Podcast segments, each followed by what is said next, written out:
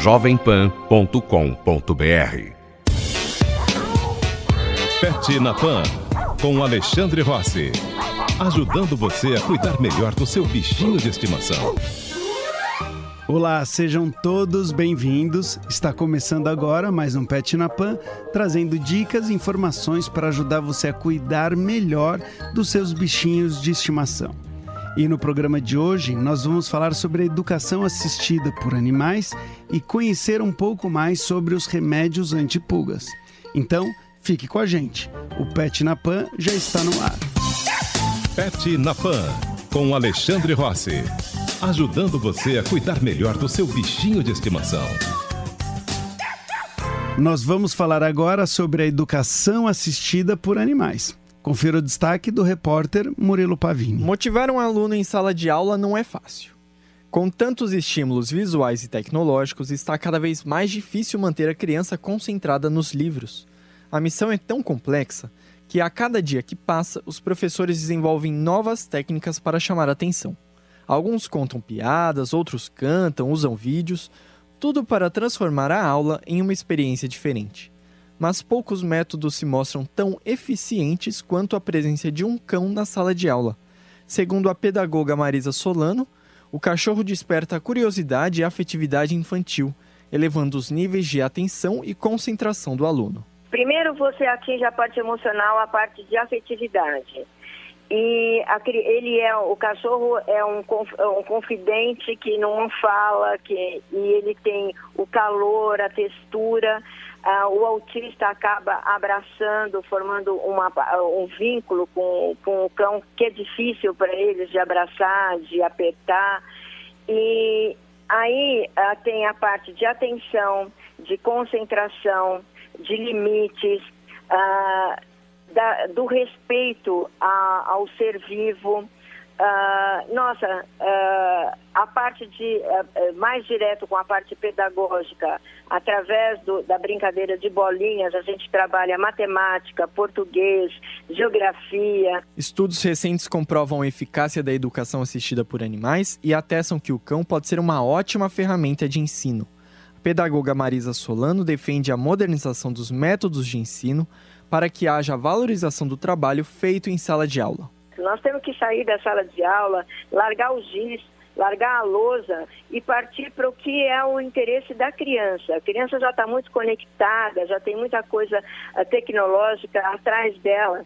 Então a gente precisa pegar o animal, a natureza e fazer através dele os ensinamentos que, que, que eles precisam, que eles precisam aprender de uma forma diferente. Trabalho com cães em sala de aula é multidisciplinar. Para qualquer atividade, é preciso utilizar um cão treinado por um especialista para que o animal possa desempenhar a tarefa pré-estabelecida e garantir a segurança das crianças envolvidas. Ah, eu adoraria que na, na, na minha sala de aula tivesse um cachorro. Aliás, na faculdade eu tinha, eu levava, né? Eu fiz em Pirassununga, é, a USP de Pirassununga, e, e aí eu levava os meus cachorros. Teve uma época que eu levava a Tami, que era minha Weimaraner, e depois eu levava o Drago, que era meu Rottweiler. Rottweiler. Os professores ficavam tão bonzinhos, principalmente quando eu estava com o Rottweiler, era muito divertido.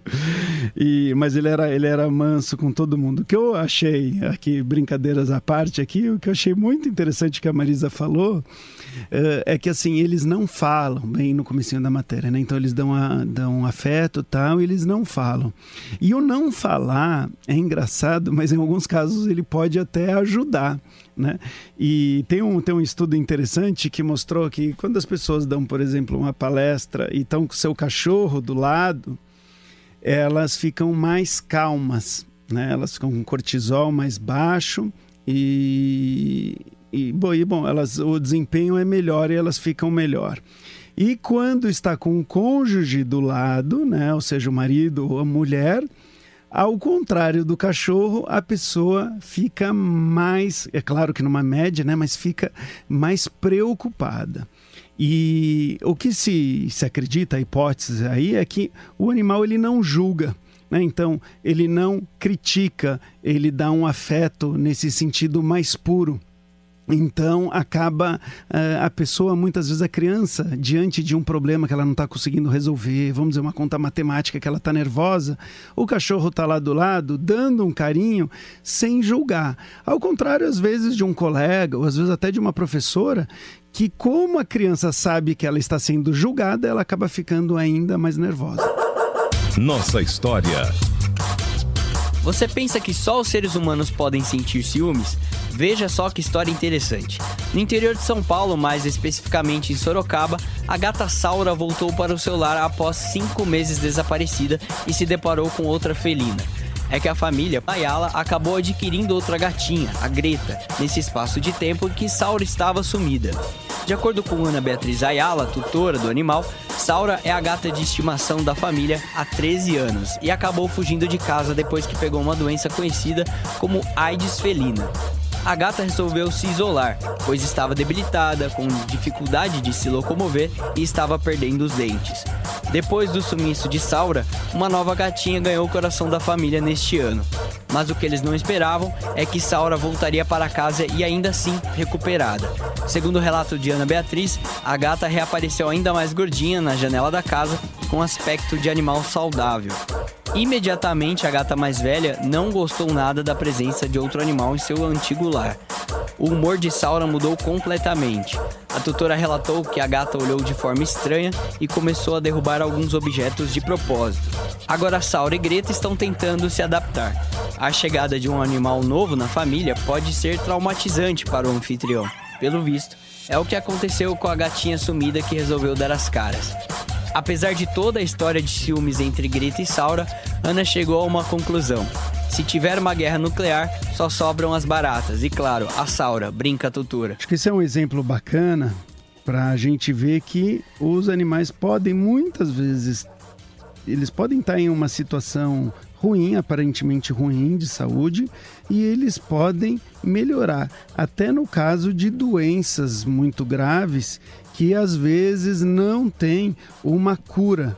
Né, mas um bom cuidado uh, pode fazer com que o, o, gato ganhe aí uma longevidade e muitas vezes que viva muito bem quando começa a história falando da Saura, né, que ela já está aí com dificuldade, está com problemas nos dentes, ela desenvolveu aí uma doença, ela acabou contraindo uma doença uh, muito séria, né, que não se tem cura. E, e depois de um tempo ela voltou curada, né? Curada entre aspas, né? Ela voltou com uma aparência uh, muito mais saudável.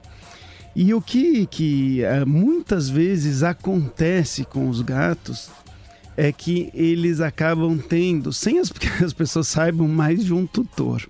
Uh, como esses gatos eles acabam indo de uma casa para outra, eles às vezes desenvolvem ali ou acabam uma, uma afetividade com uma outra família e às vezes acabam até sendo uh, adotados e ficando muito tempo nessa outra casa. E aí em algum momento acontece alguma coisa, a pessoa viaja, ou o gato que estava na região não deixando uh, nenhum outro gato passar, ele morre, ele não está mais lá, e aí às vezes o gato volta para outra casa. Então isso é muito comum. Eu vi um estudo muito interessante na Inglaterra que em algumas regiões tinham mais donos de gato, né, mais tutores do que gatos. O que significava é que vários gatos tinham mais de um dono.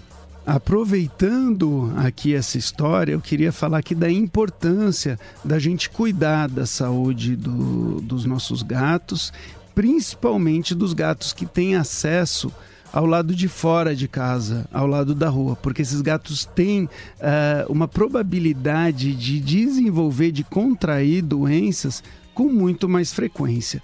E se eles ficarem doentes andando por aí, a chance deles espalharem essa doença é ainda maior. Pet na Pan, com Alexandre Rossi. Ajudando você a cuidar melhor do seu bichinho de estimação. Fotógrafa catarinense produz calendário com cães-guias para atrair atenção para a causa. O destaque é do repórter Matheus Meirelles. A causa social pode estar ligada à arte. Prova disso é um calendário fotográfico produzido com cães-guia para atrair atenção à importância da inclusão e da independência de pessoas com deficiência visual. O projeto tem como objetivo angariar fundos para a Escola de Cães Guia Ellen Keller, uma instituição sem fins lucrativos que atua na capacitação de cachorros para que possam ajudar pessoas cegas. A fotógrafa catarinense Genevieve Bernardoni, autora do ensaio, explica a importância do trabalho e as dificuldades enfrentadas. Nós temos hoje mais de 6 milhões e meio de deficientes no território nacional, né, deficientes visuais, e sendo que 500 mil são, de, eh, são completamente cegos. O trabalho mais bacana dessa escola é que ele é toda voluntária. Os cães são entregues gratuitamente para as pessoas que se cadastram, entram na fila é, para receber esses cães gratuitamente. E a escola vive 100% de doações. Então, por isso que eu me sensibilizei e falei, toda e qualquer ideia que vier agregar para ajudar a escola de uma forma voluntária vai ser bem-vinda. Então, assim, foi aquilo ficou ficou muito grande dentro de mim. Só que a, quando eu criei esse calendário, ele seria de uma proporção de 30 por 30 e todo em braille.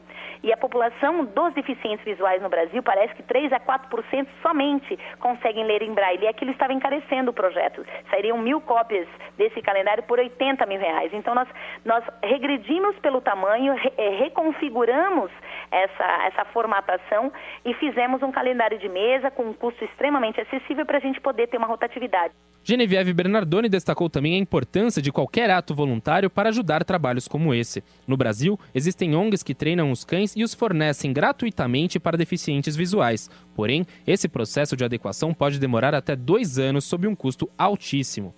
O preço dos calendários de mesa é de 15 reais cada, além de gastos com despacho. As compras podem ser feitas em lojas físicas de Itajaí e Balneário Camboriú, na sede da escola Ellen Keller, e em breve estará disponível no site cãoguia.org.br. Não, muito legal o trabalho, parabéns aí para todos os envolvidos.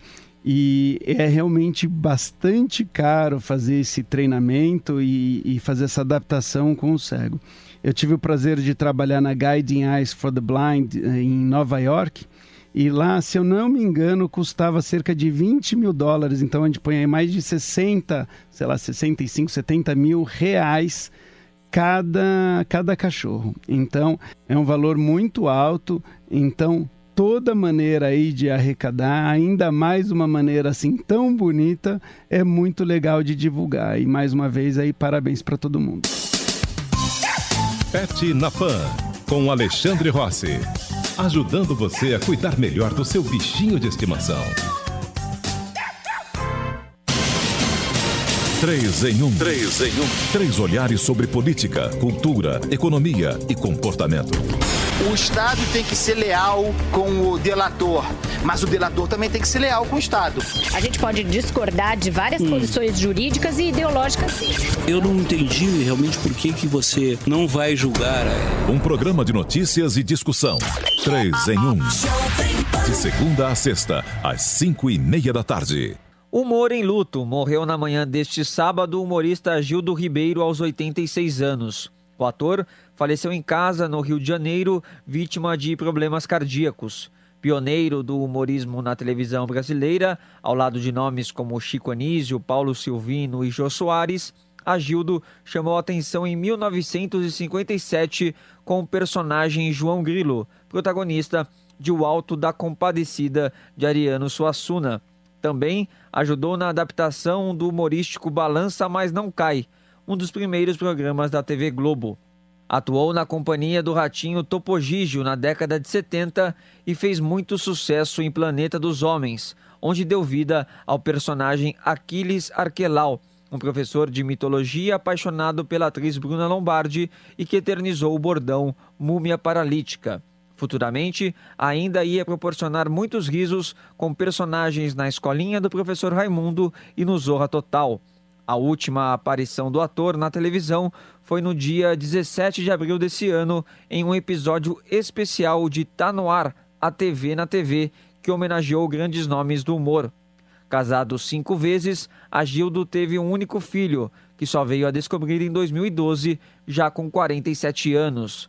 O corpo de Agildo Ribeiro será velado neste domingo na Capela 1 do Memorial do Carmo, no Caju, no Rio de Janeiro, das 10 horas da manhã até as 2 horas da tarde. A cremação está prevista para as 3 horas da tarde. Pet na Pan, com Alexandre Rossi. Ajudando você a cuidar melhor do seu bichinho de estimação. Experimentos recentes apontam que os cães são capazes de entender as emoções do tutor pelo reconhecimento da expressão facial. Para conversar sobre esse assunto, eu vou conversar agora com a pesquisadora do Instituto de Psicologia da USP, Natália de Souza Albuquerque, que é autora de uma série de estudos nessa linha. Oi, Natália, tudo bem? Olá, Alexandre, tudo bom? Ah, quanto tempo? A Natália Muito estudou né, um pedacinho. Quando você estava entrando, eu estava saindo do Instituto de Psicologia da USP. pois é, mas a gente tem ali as mesmas raízes, né? Sim, já se encontramos por aí também, né? Pois no... é. Acho que foi na Inglaterra, né? Que você também estava apresentando um, um, trabalho, não foi? Com... Na Itália. Foi na Itália. K9 Science A K9 Science, é isso mesmo, é, é isso mesmo. Dois anos atrás. É isso. Ah, bacana. Bom, eu queria que você contasse aqui pro pessoal o que, que você estuda, né? Quais são os seus interesses aí, depois quero saber o que, que você descobriu. Tá bom, legal. Então, acho que para começar é super importante falar assim, que é, é, é, quase que senso comum, né? De todas as pessoas que têm cães ou que convivem com cães de alguma forma, direta ou indiretamente, no seu trabalho, ou algum membro da família que tem um cachorro, sabe que a relação entre cães e pessoas é bastante especial, né? Sim. E especialmente quando a gente pensa na relação afetiva que é criada entre cães e pessoas e que é mantida ao longo de muitos anos. Né? Então, é, o meu foco de pesquisa é a relação entre cães e pessoas, mas especialmente essa relação afetiva que é construída entre essas duas espécies distintas, né, que são espécies diferentes, mas que são muito próximas, tanto do ponto de vista evolutivo, porque já estão juntas há muitos milhares de anos, mas também ao longo das nossas vidas, né? Muita gente, inclusive, já nasce com um cachorro, é bebezinho, já tem contato com um cachorro em casa. Então, o meu foco é exatamente entender como os cães conseguem perceber nossas emoções, de que forma eles fazem isso e por que, que isso é importante para eles. Então, esse é meu foco especial. E muitas pessoas, inclusive, perguntam: nossa, mas a, a, gente já sabe que os cães, né, a nossa relação com os cães, a, a, relação afetiva é muito forte, é muito importante, mas a gente quer saber ainda mais a fundo. Então, é, os cães, eles, a gente já sabe que eles são muito complexos, mas a cada dia a gente percebe que eles são ainda mais complexos, mais complexos e mais inteligentes do que a gente poderia imaginar.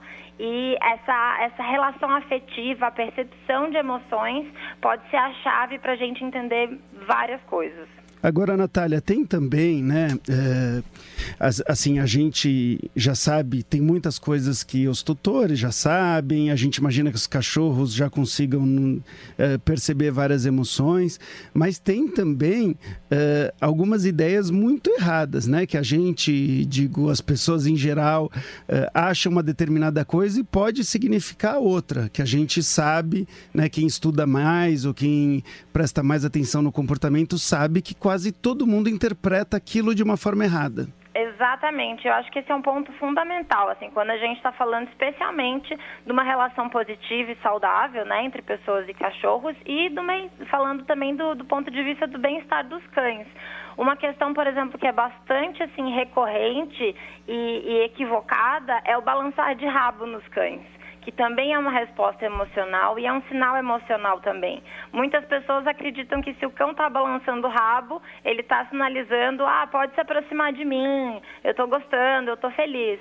E na verdade hoje, depois de vários estudos, estudos super né, rigorosos, complicados e tudo mais, a gente sabe que a, o balançar de rabo pode sinalizar uma gama imensa de emoções, inclusive agressividade. Inclusive pode ser um sinal de que eu não quero essa aproximação agora. Então, é muito importante a gente fazer esses estudos, apesar da gente né, ter esse contato muito próximo.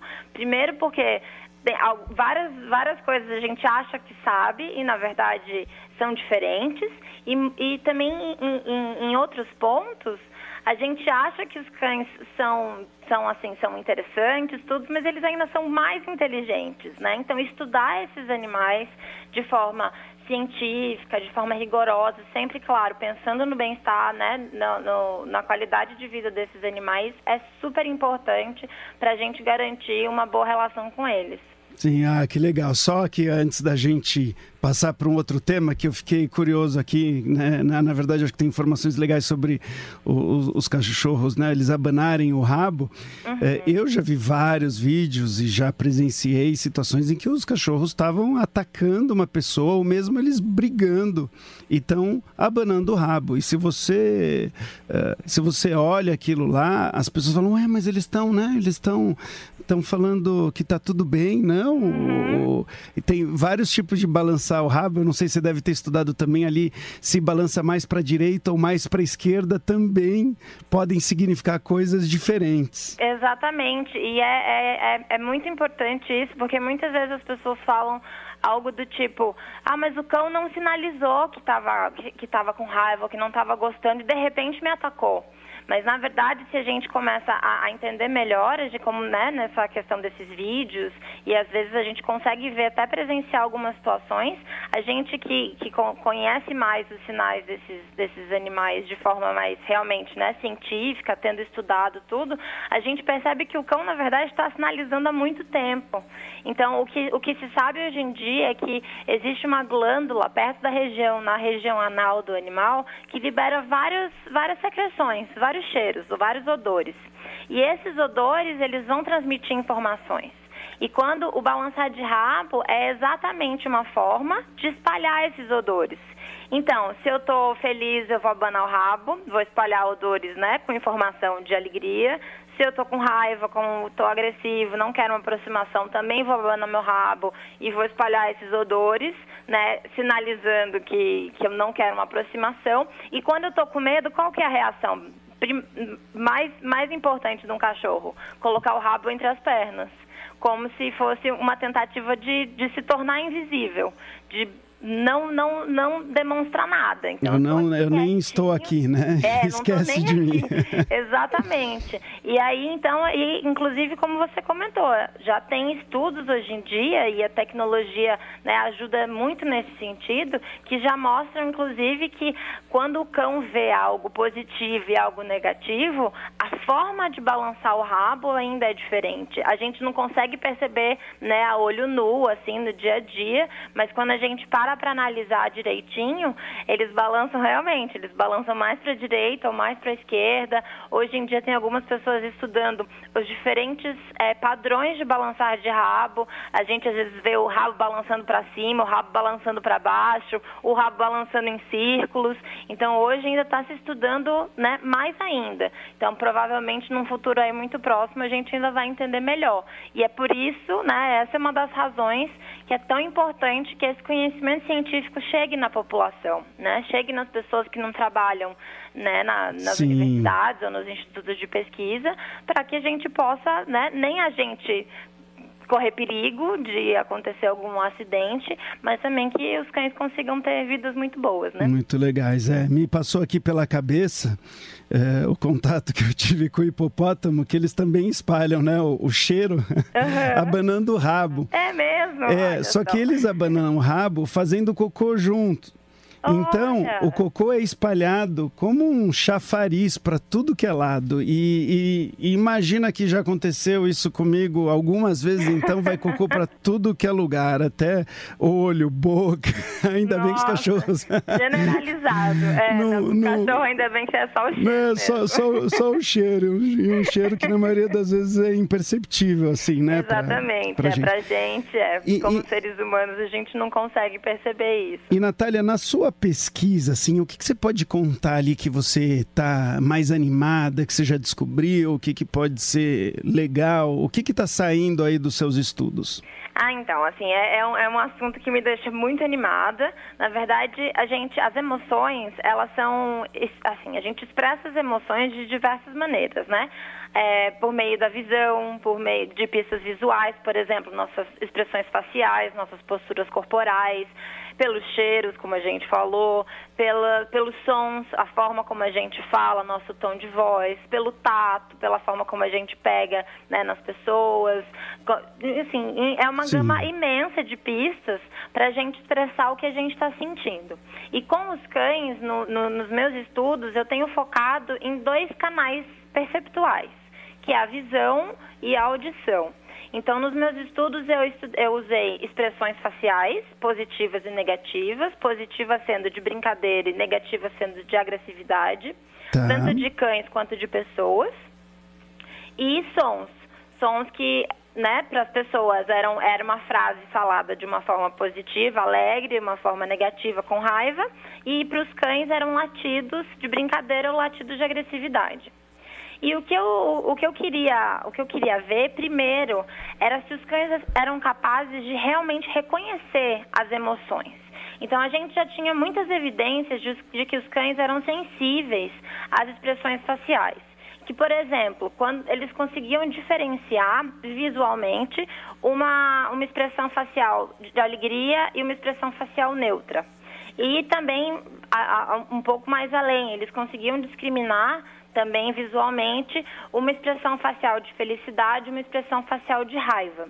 Mas a gente não sabia ainda se eles realmente conseguiam, né, eles sabiam que a expressão facial positiva é positiva e a expressão facial negativa é negativa. Negativa, tá. né? É diferente, um exemplo que eu gosto de dar é, por exemplo, a gente visualmente sabe que uma colher e um garfo são diferentes, porque as características né, visuais que, Sim. físicas dessa colher e desse garfo são diferentes. Mas saber que um garfo é um garfo e uma colher é uma colher é outro nível de complexidade. E ainda mais além, saber que uma colher pode ser usada para tal finalidade e um garfo para outra finalidade é ainda mais complexo. Né? Então a gente queria subir um passo, assim, subir um degrau nessa, nessa escala de complexidade ver se realmente os cães conseguiam reconhecer essas expressões emocionais das pessoas e dos cães. E o que a gente descobriu é que eles são muito bons nisso. Eles conseguem é, reconhecer as expressões faciais, nossa voz e as- os latidos dos cães, e eles conseguem juntar a informação que eles estão vendo com a informação que eles estão ouvindo. Então, por exemplo, outro exemplo que eu gosto de dar é, vamos supor, a gente está numa sala e a gente escuta alguém dando uma gargalhada do lado de fora, mas a gente não consegue ver nada. Mas como na- ao longo da nossa vida a gente foi aprendendo, né, pela nossa experiência, que quando a gente vê uma pessoa sorrindo, ela gargalha, né, e quando ela está ela tá fazendo algum som mais positivo, ela vai estar também sorridente, com uma face de alegria, a gente espera ver uma pessoa alegre, né? Porque o som e a Sim. imagem vêm junto. Então, os cães são muito bons em fazer isso. E claro que a gente não vai entrar nos detalhes, né, técnicos, tudo mais, mas o que vale dizer é que essa, essa habilidade ela é tão complexa que até muito pouco tempo atrás ela era, era se, se considerava que ela era unicamente humana. Então, só os seres humanos eram capazes de reconhecer as expressões emocionais de outros seres humanos e de outros animais, de outras espécies. A gente sabia que, por exemplo, chimpanzés conseguem reconhecer é, emoções de outros chimpanzés e macacos rezos conseguem conhecer- reconhecer expressões de outros macacos rezos. Com os cães, os cães surpreenderam a gente. Eles não só são muito bons em reconhecer expressões de outros cães, como também de pessoas. E às vezes a gente fica assim, nossa, mas isso não é, né, não é simples, só estão generalizando. Mas se a gente parar para pensar, por exemplo, quando a gente, ser humano, mostra os dentes, geralmente a gente está sorrindo e geralmente é uma expressão de felicidade. Sim. Quando os cães mostram o dente, é exatamente o oposto. Geralmente é uma expressão negativa de agressividade. Então, os cães, eles são capazes de fazer esse reconhecimento de formas diferentes para cães e pessoas. E isso é absolutamente fascinante. Isso mostra que eles são, como eu falei, né, ainda mais complexos e mais inteligentes do que a gente achava que eles eram. E mais uma vez a gente, né, a gente descobre que a gente sabia Muito pouco. Exatamente. Exatamente. Ai, que legal. Putz, o nosso tempo acabou, Natália, mas vida. super, super animado aí para tomar mais um café com você e você me contar eh, mais coisas aí e te convidar outras vezes para contar um ótimo. pouquinho mais. Vai ter muita, muita, muita coisa para falar, com certeza. E vamos combinar sim. Vai ser ótimo fazer, fazer esse contato. Ah, legal. Então, um beijão para você. Obrigado por ter participado e, e, e que você, bom, vá muito bem aí na sua defesa aí do doutorado, Ah, né? Que já tá no doutorado, não é isso? É, último ano do doutorado. Ah, legal. Parabéns. Um tchau, tchau. Tchau, tchau. O Pet na Pan de hoje acabou. Caso você tenha perdido alguma matéria, o programa será reapresentado às terças-feiras, às duas e meia da manhã e nas sextas-feiras, às onze da noite. Semana que vem a gente volta. Até mais. Pet na Pan, com Alexandre Rossi. Ajudando você a cuidar melhor do seu bichinho de estimação.